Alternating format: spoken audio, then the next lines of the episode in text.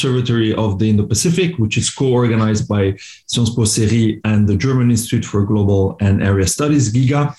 Uh, the session today will be on the naval buildup in the Indo-Pacific, and it's a great pleasure to have uh, Collin Koh, uh, who is going to be the speaker, and he is a research fellow at the Institute of Defense and Strategic Studies, which is a constituent unit of the Rajaratnam School of International Studies, which is based in, in Singapore.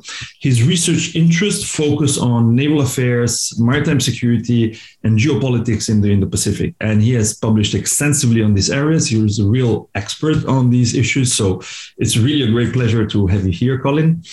Um, and so the discussant will be Christian Wirth, uh, which who is a research fellow at GIGA, and he focuses, among other things, on contemporary Chinese, Japanese, and Korean politics, and is very interested and has written extensively, including a book at Routledge on uh, the Indo-Pacific and maritime politics.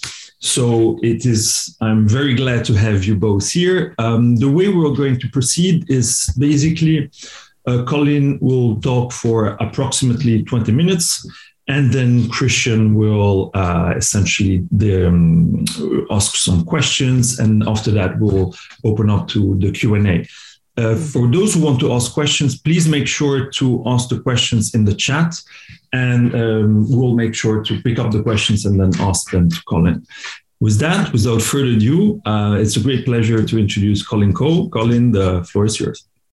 Thank you. Um, thanks so much, Hugo, uh, and all colleagues, uh, Christian, and the organization to for you know inviting me. It is a great pleasure, and you know, I probably don't need twenty minutes.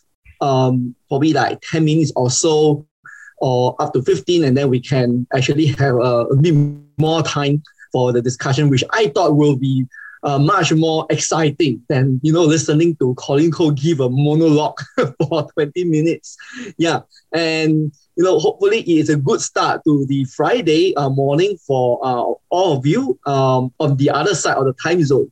Now, uh, when we talk about naval buildup in the Indo-Pacific, um, this topic was uh, of course given to me by Hugo, and the first thing that immediately struck me was that you know it is not actually a very easy task to deal with naval buildup in the Indo-Pacific writ large, largely because there are, you know, sub-regional nuances. So one of the proposals that I brought forth to Hugo is I would like to deal with it from a sub-variation approach. And why so? Now, allow me to first highlight some, you know, key strategic factors or drivers these are, you know, probably quite common throughout the Indo-Pacific. But if you go down to the microscopic level, there are nuances in the type of concerns, threat perceptions, as well as the prioritization when it comes to naval buildup.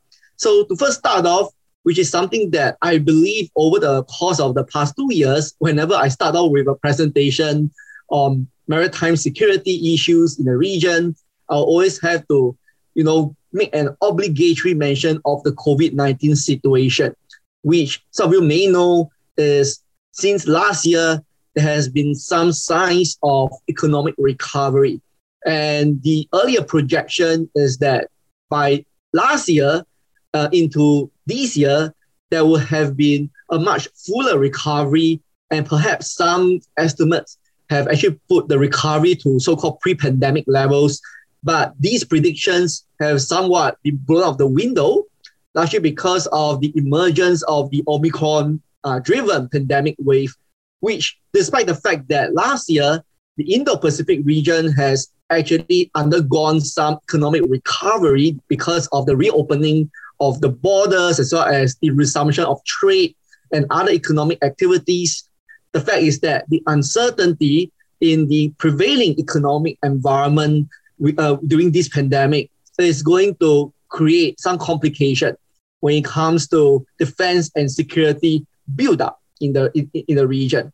Now, adding to that, this COVID-19 situation is important for us to better understand because it actually has a direct effect, which is it goes without saying, you know, on defense spending. as well as other types of prioritization. So this is not confined to the Indo-Pacific, but it actually is a problem that applies throughout the world, especially when we talk about the developing world, for example. The piling debts, the public desire for more spending on healthcare and social security. Thereby, there is a greater public clamor for all these non-security or non-defense spending than on buying big ticket items like jet fighters, submarines. In Southeast Asia, for example, Thailand's case is quite instrumental in, in that regard. That, you know, even pre-existing programs that came before COVID-19 has run into problems because these COVID-19 finances actually obliges the Thai government to put more attention on these domestic social economic needs than to really proceed with some of those programs. And thereby they got delayed. Now, notwithstanding the pandemic situation, the main driver to the current naval buildup is the geopolitical uncertainties, which is quite the case for some countries. They call that geopolitical uncertainties, but to some other countries, they do face what they call an existential problem when it comes to the prevailing environment. Some call that the severe security environment. Say, for example, just earlier this week, during the Quad meeting in Australia, Japan was talking about this severe security environment.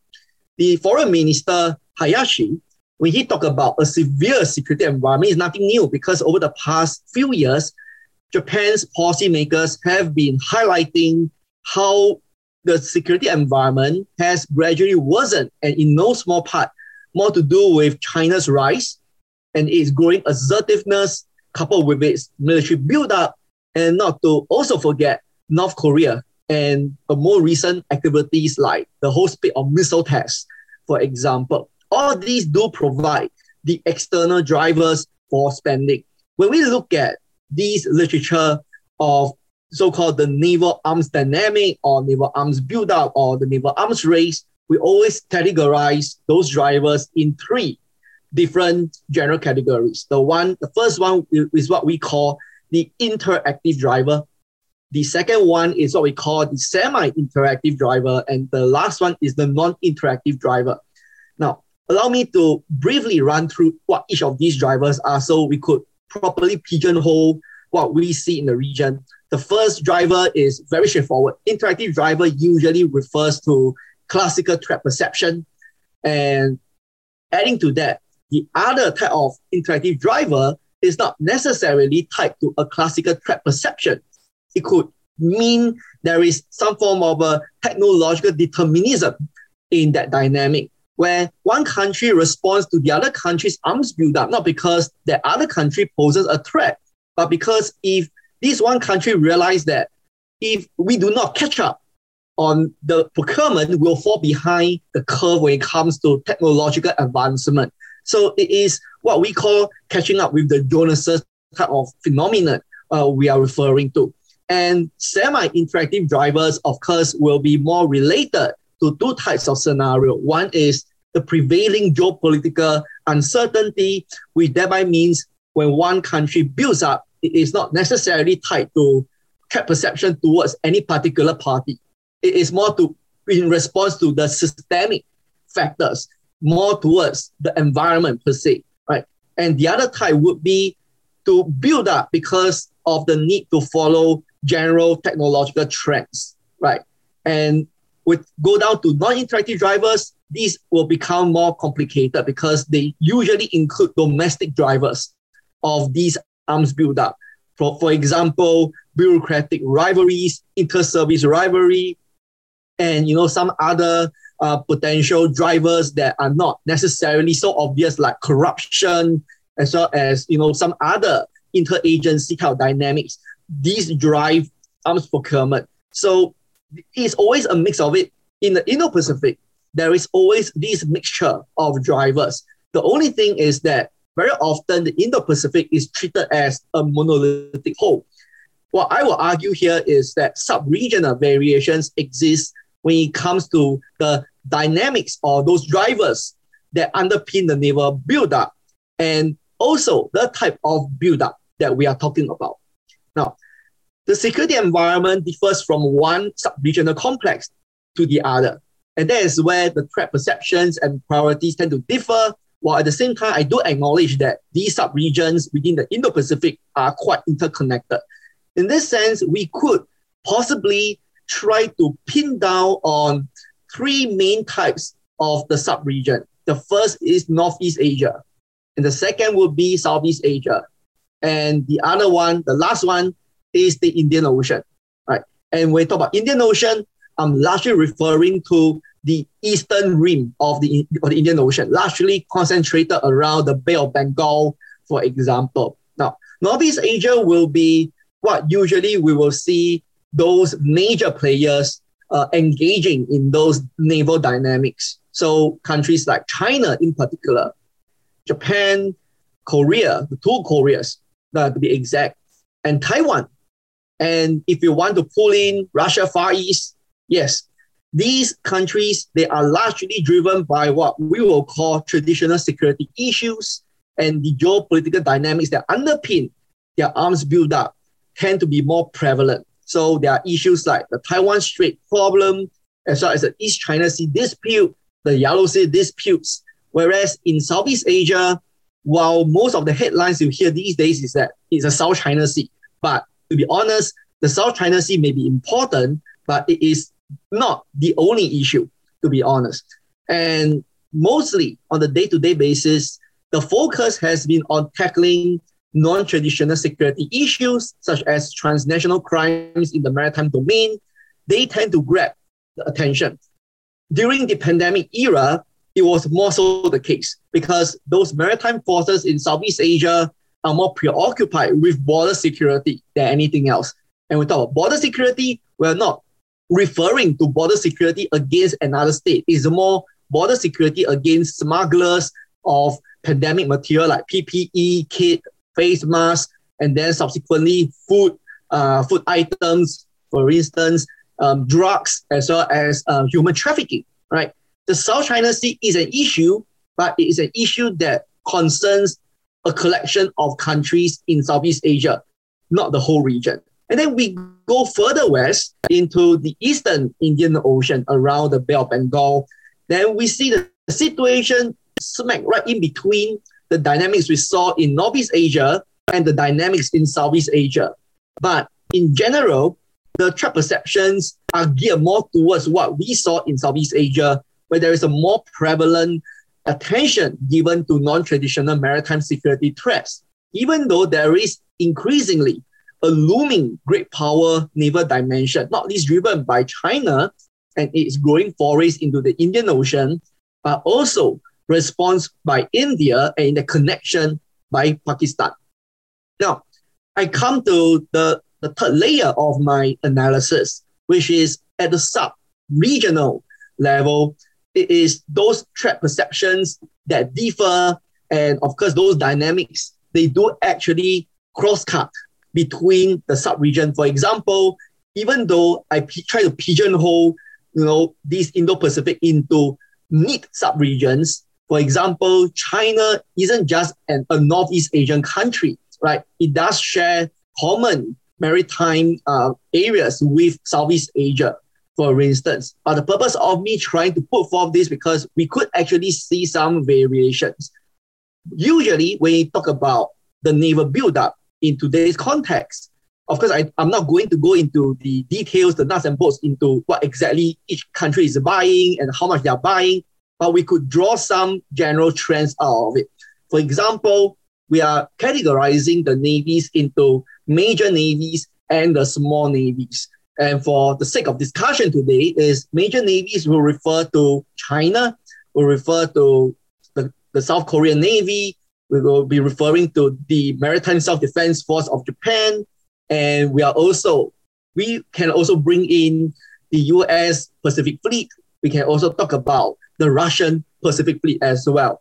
These major navies, they tend to have a blue water focus. It is evident in the force structure that we see and the type of procurement that they are engaging into due to very different mission sets that these navies are engaging in.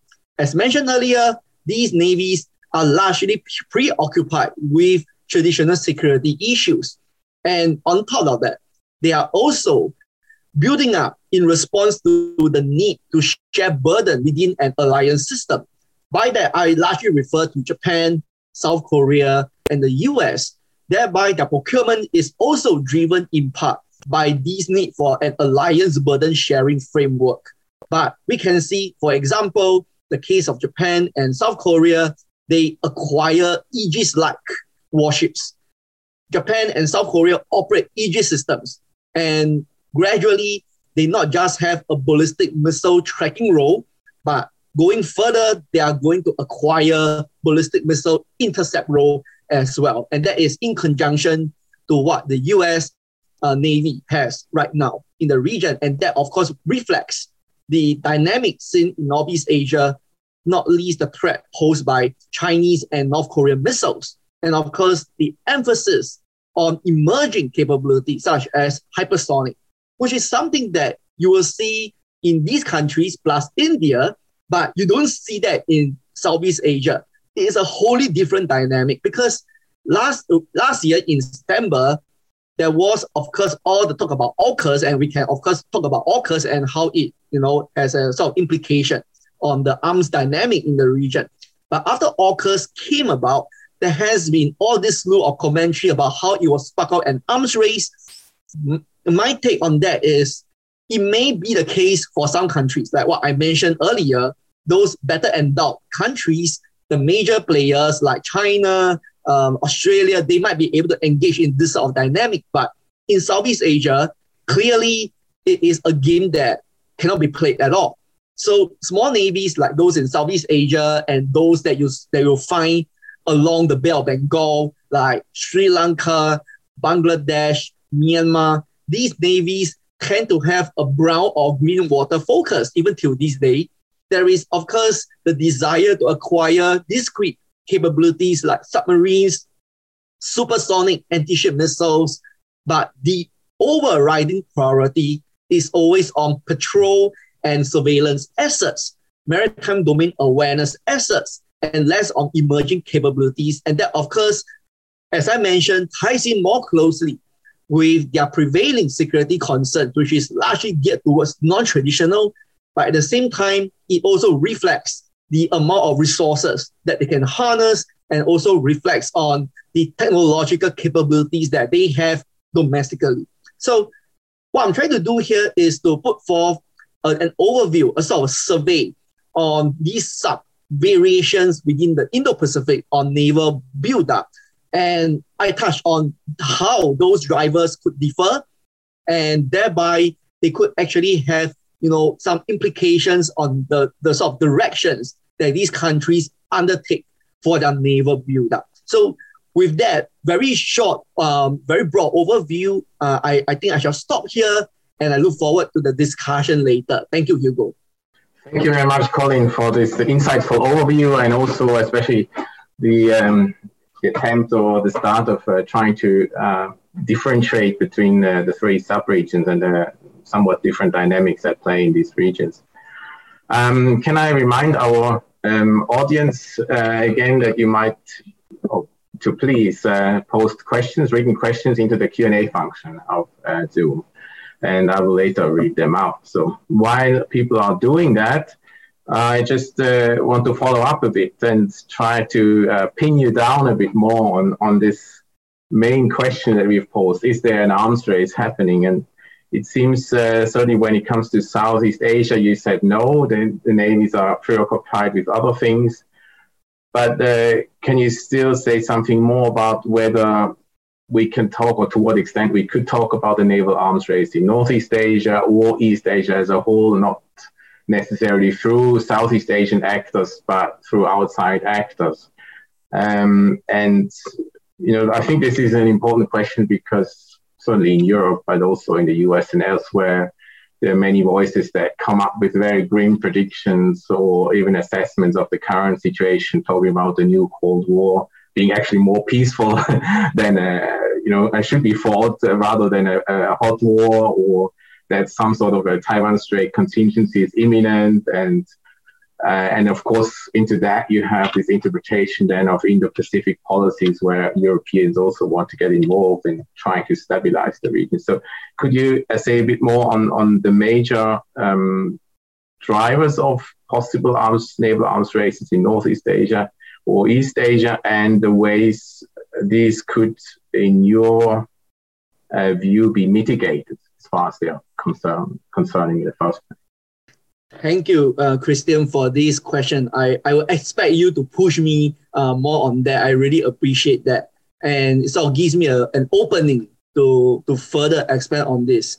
Now, I, I think this is nothing that is quite unfamiliar with uh, most of us here uh, when we engage the existing literature on the arms, the, the arms race, right? And of course, that is the reason why we are here to talk about it. Because if we actually conflict everything as an arms race, then there is no point in debating what is an arms race or what is not an arms race in the first place. In my mind, if you combine the existing theoretical constructs on the arms race, for example, from Colin Gray or from Grant Hammond, or you bring in Buzan and Herring's arms dynamic perspectives, I think it's quite clear that an arms race will actually apply to a situation where we see more than one or, or probably just one uh, party engaging in this dynamic, trying to win flat out. By that, it means a relentless uh, quest to gain superiority over the other party and possibly at all costs, right? And so therefore, so far from the way I see it is there are emerging signs uh, of that largely we are referring to two players, China and the US. And it's clear that they have outrightly expressed and, and, and acknowledged animosities towards each other, right? Which thereby fulfill one of the criteria of an arms race. That is one. But the this sort of action reaction, the tit for tat um, dynamic, is not necessarily so obvious because if anything, we may see emerging signs of arms race in certain areas of their naval dynamics, but not all aspects of it. So, for example, while we talk about the naval arms race writ large between China and the US, the fact is that it is probably not so much a, a starter for China when it comes to, for example, aircraft carrier. Now, the US has 11 super carriers plus you know a, a, a smaller number of the smaller helicopter carriers, for example. But China so far has mastered less than five in all. Um, and thereby this number may not grow that so quickly uh, in the next five years. And assuming that the US is going to maintain the current fleet as it is without expanding it, it may take for example, another 10 more years to see some emerging signs of that taking place. But if anything, when we talk about arms race, it must have a baseline, right? And that baseline differs from equipment to equipment, from capability to capability. But clearly, in some areas, we see some parity that we could justify to say that they are roughly in the same league, and thereby, in terms of baseline, they are quite equivalent and thereby we could ascertain signs of that race taking place. A good example would be hypersonic capabilities. In this case, China has a head start into it. The US is trying to play catch up. And very clearly, there is this emerging race going on. And of course, vis-a-vis Russia, for example, that applies, right? So this dynamic is largely driven um, as such. And I wouldn't try to put forth that label of a naval arms race for the for that dynamic uh, as uniform as one may actually hope to. Because I mean, it is parsimonious to do that. Is it's sort of easy to do that, but that actually may draw us into somewhat dangerous territory because we tend to see everything as an arms race going on, and that does have implication on what Christian your question about you know mitigation. This is I would see as you know a, a a somewhat a much trickier issue because right now as it stands there is you know a gaping hole when it comes to strategic trust and we can better characterize it as a strategic trust deficit that is worsening day by day, right? 10 years ago, it wasn't so much a big issue like that. And then the contradiction here is when we have strategic trust deficit, then obviously we need confidence building and security building measures to mitigate them. Something similar to what we saw in the case of OSCE, for example, right? But we don't have that comprehensive set of CSBMs in this Indo-Pacific region. But some of the elements like you know hotlines, risk reduction measures, and INGC type agreements will have sufficed, right? But the problem here is that very, very regularly, these mil- military to military interactions, CSBMs, are often held hostage to the political situation, which thereby leads me to that contradiction here. While there is trust deficit, by right, there should be CSBMs. But now there is trust deficit and worsening trust deficit. So countries are less and less inclined towards CSBMs because they don't trust each other, which, which, which sort of appears quite counterintuitive in that sense. But here we are talking about two levels of CSBM. At the political level, at the higher strategic level, that has often been an issue. But when we talk about those trust building measures down to the tactical level, it does present a more nuanced picture and does give us some hope.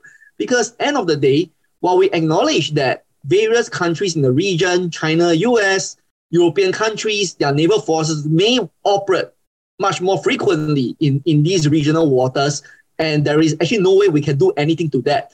The only thing we can hope for is when they interact with each other out there at sea, they do that safely and professionally, right? And so far, we have seen that happening between China and the US for the most part. In total, if offhand, you know, I don't have a precise percentage of that, but let's put a ballpark figure to what we what, what I know about. 90% of the interactions are considered safe and professional. And while nobody likes having been shadowed by the other naval forces, but when it always happens, but they do maintain a distance and they do maintain communications and so far, the last major incident that involved close encounter between their naval forces took place four years ago, about four years ago, and that was in the South China Sea. After that, no more. So not that we it's been reported, but likely not serious enough to even warrant any reporting. So I think we could actually comfort ourselves that while the higher CSBMs are not exactly that useful or effective, due to the strategic trust deficit.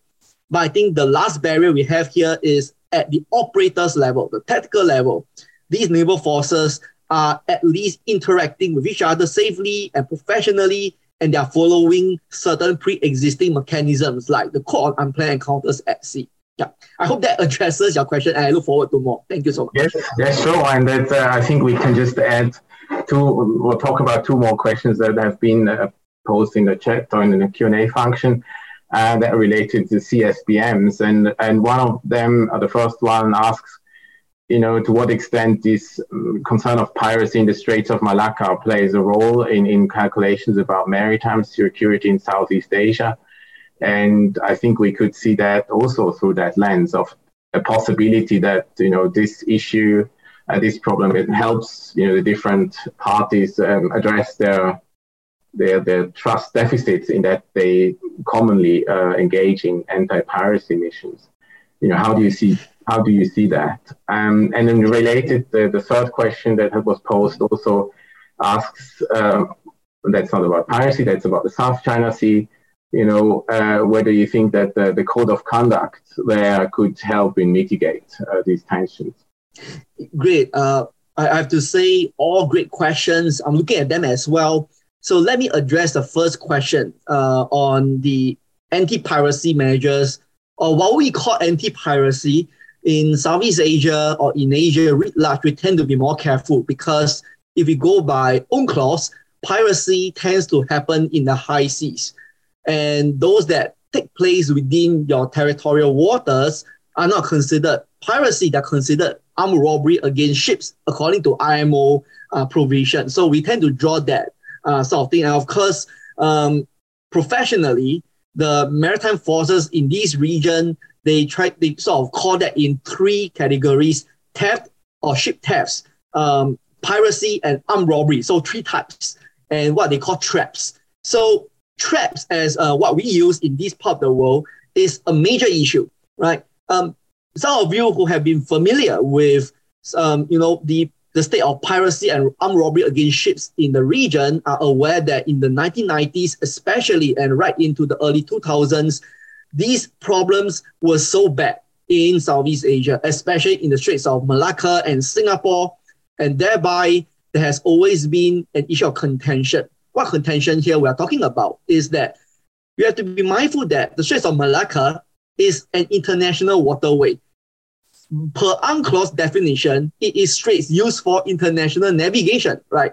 And this special UNCLOS status given to this waterway is, is deliberate because these waters, they may be territorial waters for the littoral states. But at the same time, there is this consensus or acknowledgement that these waters, which are overlapping territorial waters of the littoral states, are traditionally used for international passage. So that is why.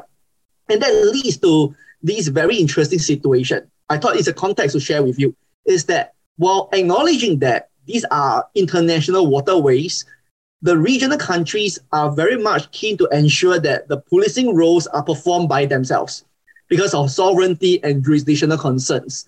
And thereby, they do welcome extra regional help, but the help comes largely in fiscal, training, material assistance, info sharing, intel exchanges, and direct policing is often seen as anti-sovereignty and is often seen as, you know, an affront to these countries' ability to run their own affairs in their own backyard. So it is sensitive, right? And that also is a reason why in the early 2000s, Indonesia, Malaysia, Singapore came together and agreed that they should form this framework called the Malacca Straits Patrol. Underpinning that is the acknowledgement that these countries play direct policing role. Other players could help out by providing those assistance. But at the same time, it does oblige these countries to gain self-sufficiency when it comes to their own equipment. So therefore, this question about whether these measures play a role with regard to maritime security is a very strong one. It is a reason for Southeast Asian countries to maintain and to build up their maritime forces. We're not just referring to navies, but we're also talking about, you know, maritime law enforcement agencies like Coast Guards. These are important. The only thing of concern is that while the ambitions are there, the reasons are there, in Southeast Asia, the perennial issue has always been one about funding and, and that is a sad issue for, for Southeast Asia. Now, and going down to the other question that uh, Christian, you, you highlighted, you are talking about some sort of a code conduct between the US and China on naval activity in the Pacific. As I mentioned earlier, there is a 2014 code, on unplanned encounters at sea that was signed in Qingdao uh, during the Western Pacific Naval Symposium and China and the US are signatories of that. And since then, they have been following that. But the issue here is CUES itself is problematic because it applied to naval forces. It, it didn't apply to Coast Guards. And if we see the instance of, say, a China Coast Guard vessel confronting a US Navy vessel, then there is simply no existing mechanisms to govern such interactions at all. That is problematic. Even though what I understood is the US Coast Guard does follow CUES, but the CCG doesn't follow that, apparently, right? So that is a problem. But if we put aside these multilateral mechanism, we do actually have existing so-called code of conduct uh, between US and China alone. It all started from the 1998 um, a mechanism on maritime and air interactions. It's a consultative mechanism that they have, uh, and this has given rise to existing bilateral mechanisms on naval forces interaction as well as air-to-air interactions, what they call rules of behavior. One they signed in 2014, and then in 2015, they signed a supplement that talks about air-to-air rules of behavior all came about after a spate of air-to-air incidents over the South China Sea. So there are those mechanisms, of course, but you know these largely pertain to operational interactions. But if we are talking about a certain code of conduct that somehow regulates their naval buildup, I don't think that's going to happen. I mean, if you look back at the history of naval arms control, it is not um, not a very good picture to think about that the Washington Naval Treaty and the London Naval Treaty, end of the day, they fell apart simply because different countries have their own different priorities and geopolitical um, you know, agenda Therefore, they are more than willing to risk violating those treaties and thereby go about fulfilling their own agendas out of that. So I don't see that happening. And we can only pin hope on these operational mechanisms that I earlier mentioned. Yeah. Uh, Christian, I, I hope that's all addressed these questions that you directed me, yeah, and I'm looking forward to address more of them. Yeah, it's an interesting idea that uh, you, you, one could see that the occurrence of these uh, CSBMs more as a, uh, as a kind of a sign of a worsening conditions rather than successful attempts to overcome them as well. Uh, I want to go to the question by Kimberly Golda, who, who asks about uh, the difference between traditional and non-traditional uh, traditional threat perceptions that seem to somewhat divide the, the, the small and the big naval powers.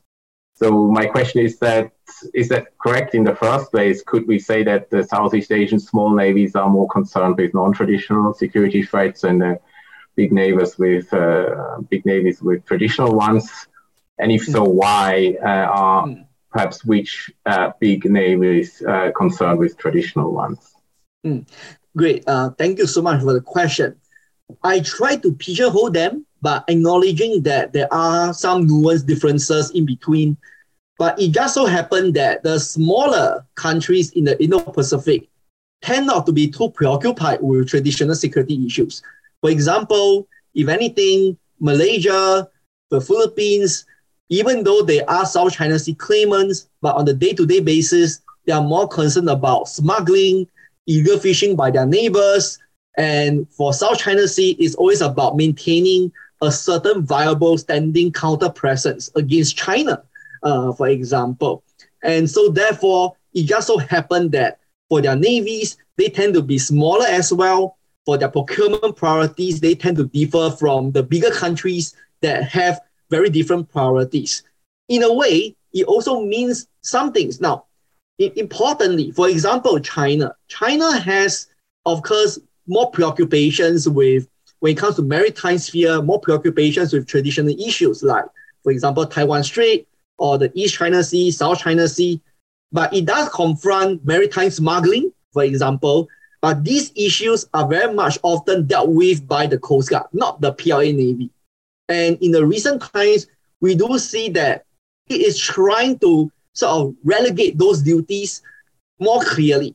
The division of labor has become much more clearer that the CCG is supposed to deal with these non-traditional issues, and the PLA Navy is freed up to pursue traditional security problems. So that is quite much more clear cut in this sense.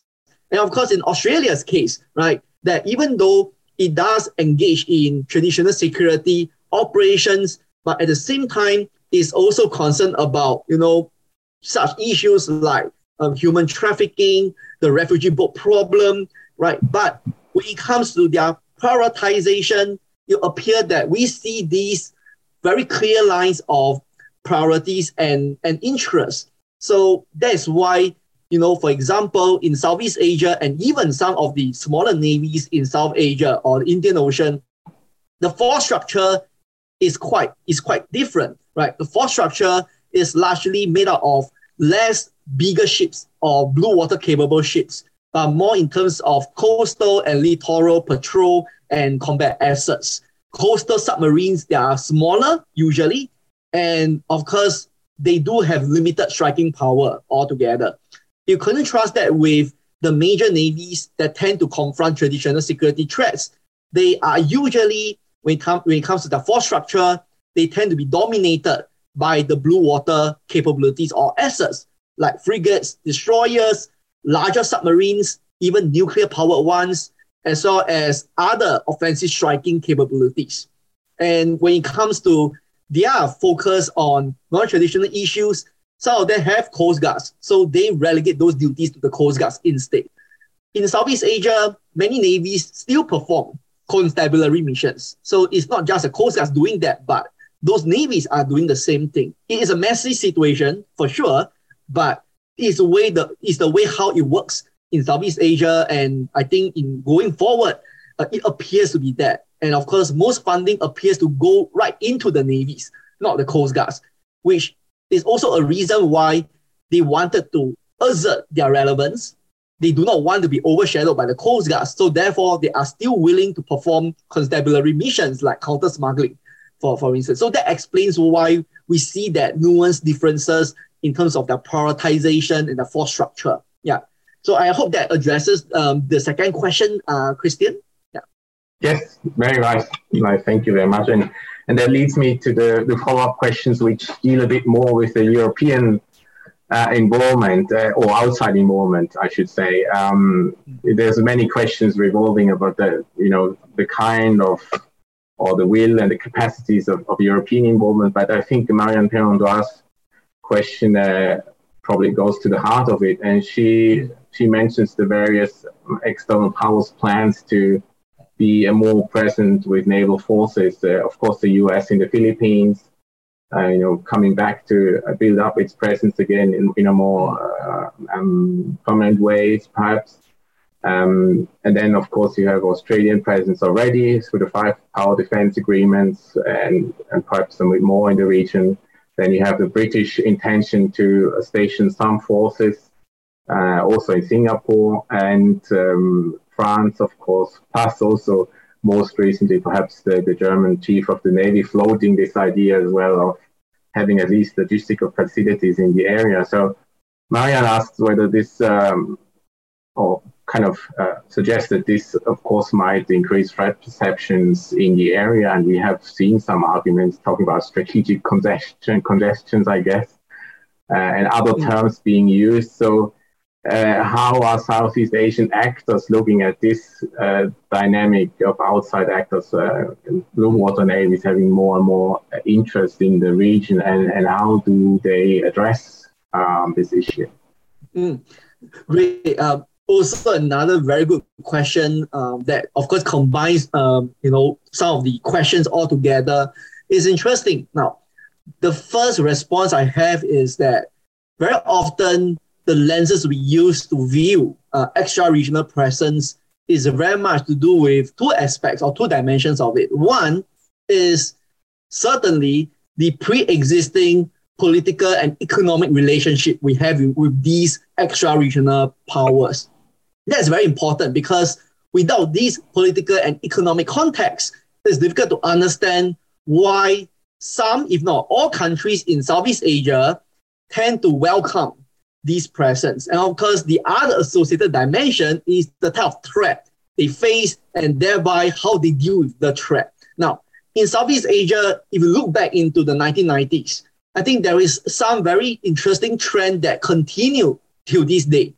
That the focus has always been on social economic development when it comes to defense spending. Not all countries are always catching up to the par, right? And in some countries like Indonesia, defense spending has consistently fell underneath the desired levels when it comes to, you know, in terms of GDP, um, defense spending has always found to be one thing, right? So that has been an issue. And of course, in view of that, the traditional approach undertaken by Southeast Asian countries is to try to engage extra regional presence. This falls neatly into this idea about an inclusive ASEAN-centric regional security architecture. But that being so, I think if I make it more blunt, is that you know this is a way to sort of free ride or pass to the others, right? That if you find that it is not possible to always match up with what your bigger neighbors are doing, in this case China, because in any case, China's spending and procurement is going to, you know, simply overshadow all the Southeast Asian countries combined.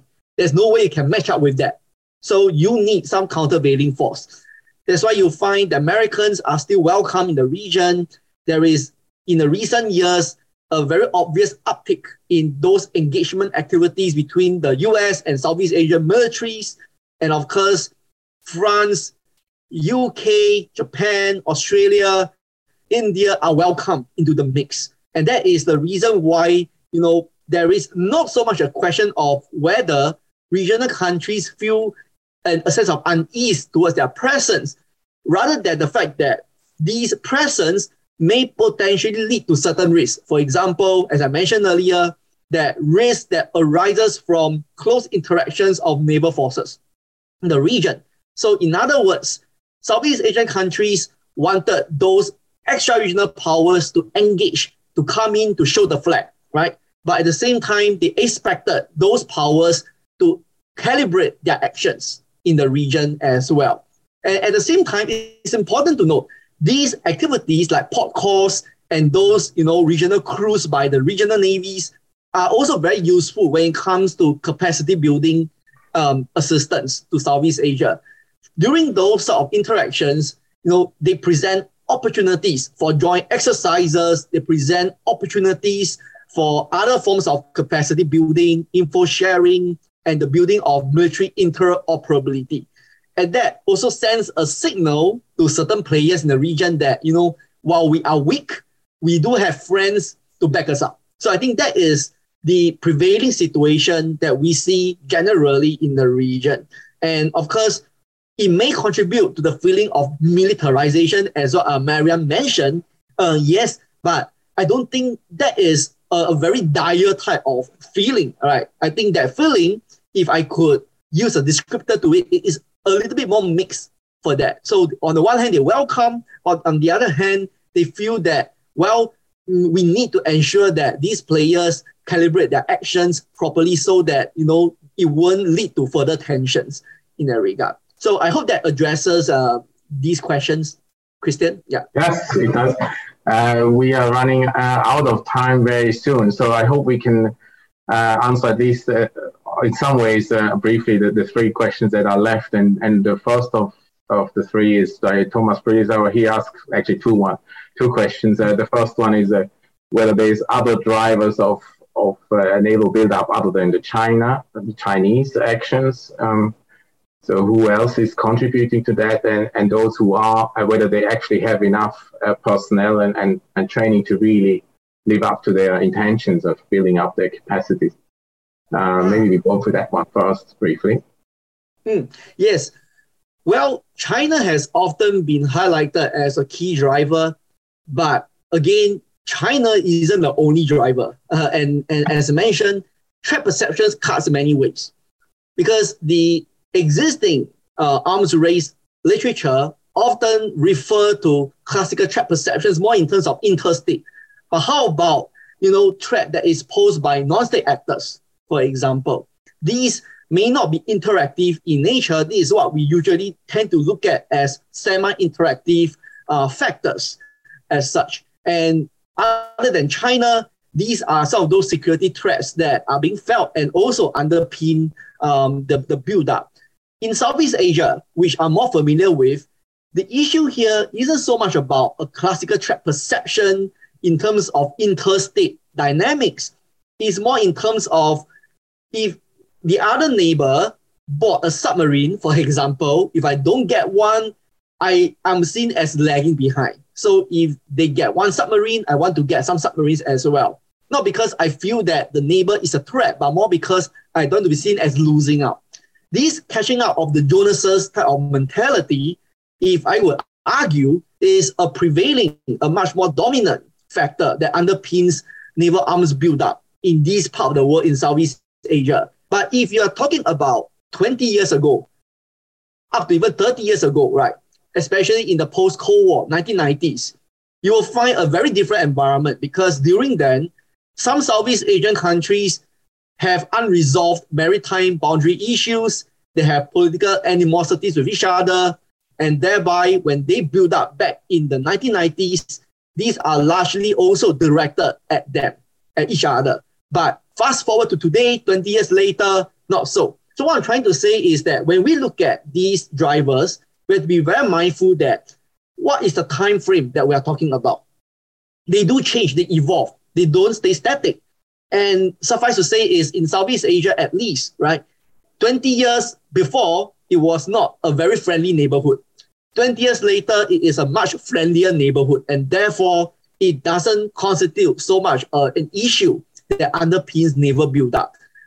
Instead, much of the attention has been directed up north, meaning China, for example, and in response to the prevailing environment that is characterized by the uncertainties, not least with the China-US rivalry and what ha- what's happening in the South China Sea. I hope that that's not addressed the question, but of course, I already touched on Southeast Asia. In, in South Asia or Indian Ocean or in Northeast Asia, they have very different dynamics as a mix. Yeah. Yeah, thanks. I mean, it's it's fair to stay mainly, mainly with Southeast Asia. I think as, as this is, is often seen as the core region, even though tensions yeah. might be uh, bigger in, in other regions, actually. Uh, I want to go to the question by Brigitte Vasseur-Rosset, uh, who uh, asks actually something about another region, namely the, the Pacific. Um, and initiatives there by the US, uh, for instance, to uh, address some of the border uh, security issues. I guess that would be non traditional security issues related mm. to the policing of, of EEZ and other maritime zones, mm. including with the involvement of, of non state mm. actors.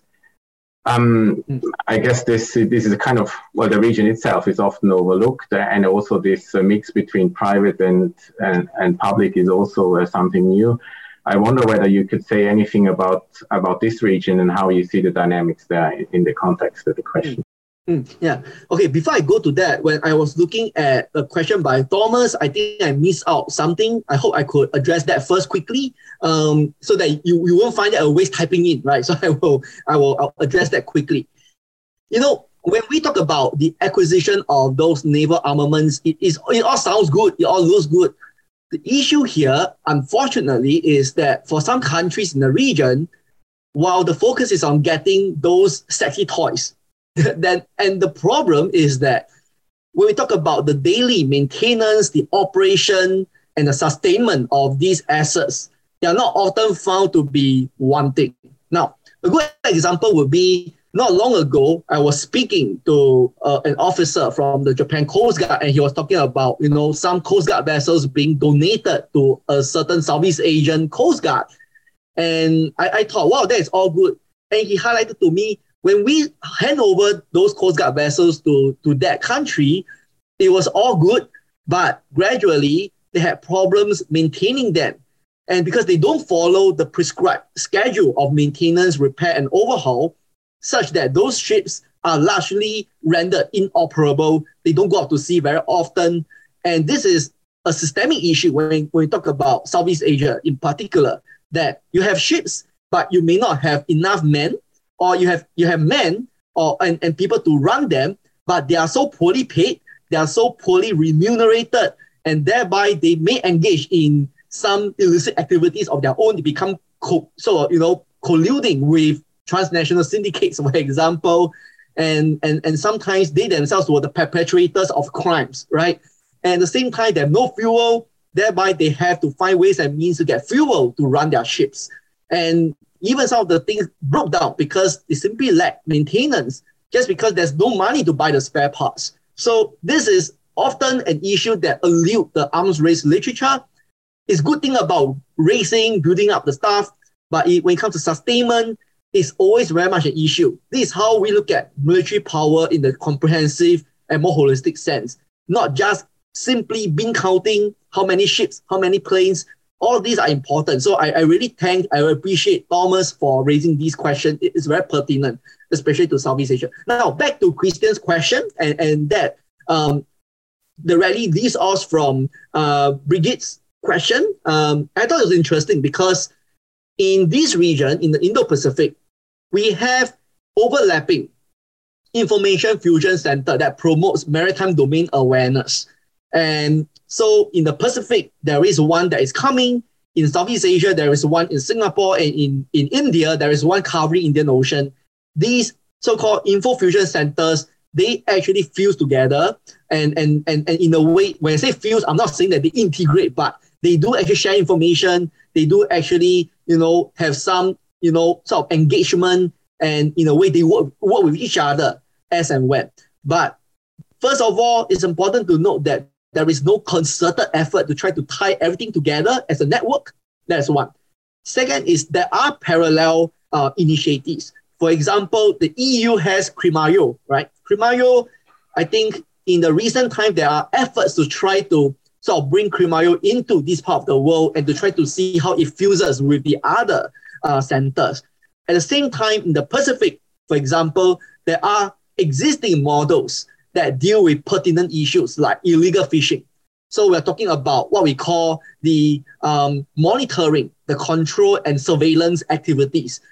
Some of these, like operational uh, Operation Solania and Operation Kuru Kuru, for example, these operations um, are long-standing. It involved France, it involved the US and New Zealand and Australia. But if we would try to transplant them into the other parts of the Indo-Pacific, it's not too straightforward because of the very different dynamic.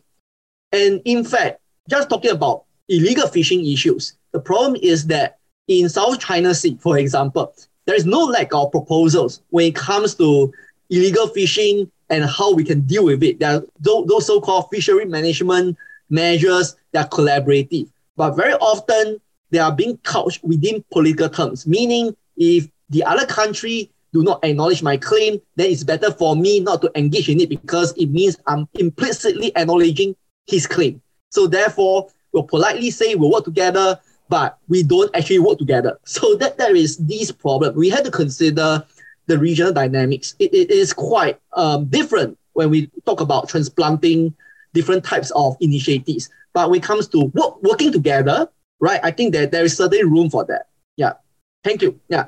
All right, good. Then we just have uh, one or one two minutes for the last question, which is probably the principal uh, question for many European observers. Uh, and the question is, you know, how can Europe, European actors actually contribute to uh, reducing this trust deficit in the region?